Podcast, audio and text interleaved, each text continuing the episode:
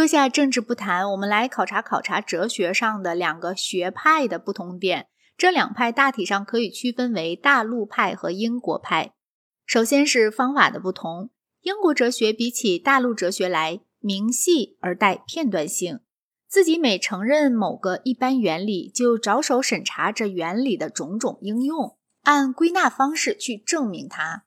所以休谟在宣布没有任何观念不具有前行的印象以后，随即进而研究以下的意义。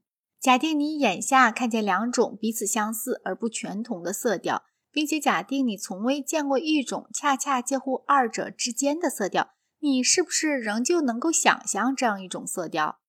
他对这问题不下论断，而且以为即使下一个违反他的一般原理的论断，也不会成为他的致命伤，因为它的原理不是逻辑性的，而是经验性的。再举一个对比的反例。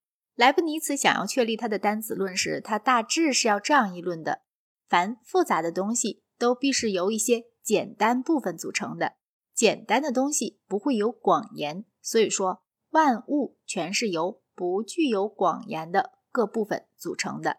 但是不具有广言的东西非物质，所以事物的终极组成要素不是物质的，而若不是物质的，便是精神的。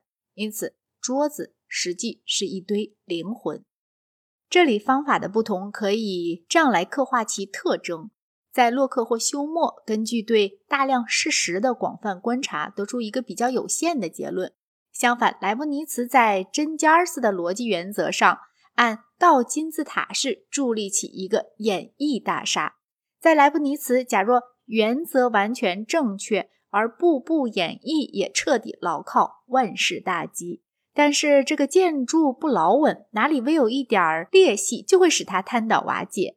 反之，洛克和休谟不然，他们的金字塔基底落在观测视时的大地上，塔尖儿不是朝下，而是朝上的，因此平衡是稳定的。什么地方出个裂口，可以修缮，而不至于全盘遭殃。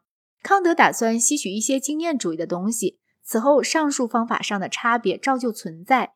一方从笛卡尔到黑格尔，另一方从洛克到约翰·斯图亚特·穆勒，这种差别保持不变。方法上的差别是和其他种种差别相关联的。先说形而上学，笛卡尔提出了一些关于神存在的形而上学证明，其中最重要的证明是十一世纪时坎特伯雷大主教圣安斯勒姆首创的。斯宾诺莎有一个泛神论的神，那在正统教徒看来根本不是神。不管是不是神，反正斯宾诺莎的议论本质上是形而上学的议论，而且能够归源于每个命题必有一个主语和一个谓语之说。莱布尼茨的形而上学也出于同一个根源。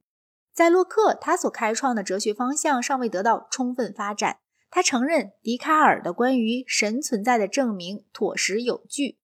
贝克莱创造了一个全新的证明，但是休谟到休谟，这种新哲学臻于完成。完全否定了形而上学。他认为，在形而上学所处理的那些题目上面下推理功夫，什么也发现不了。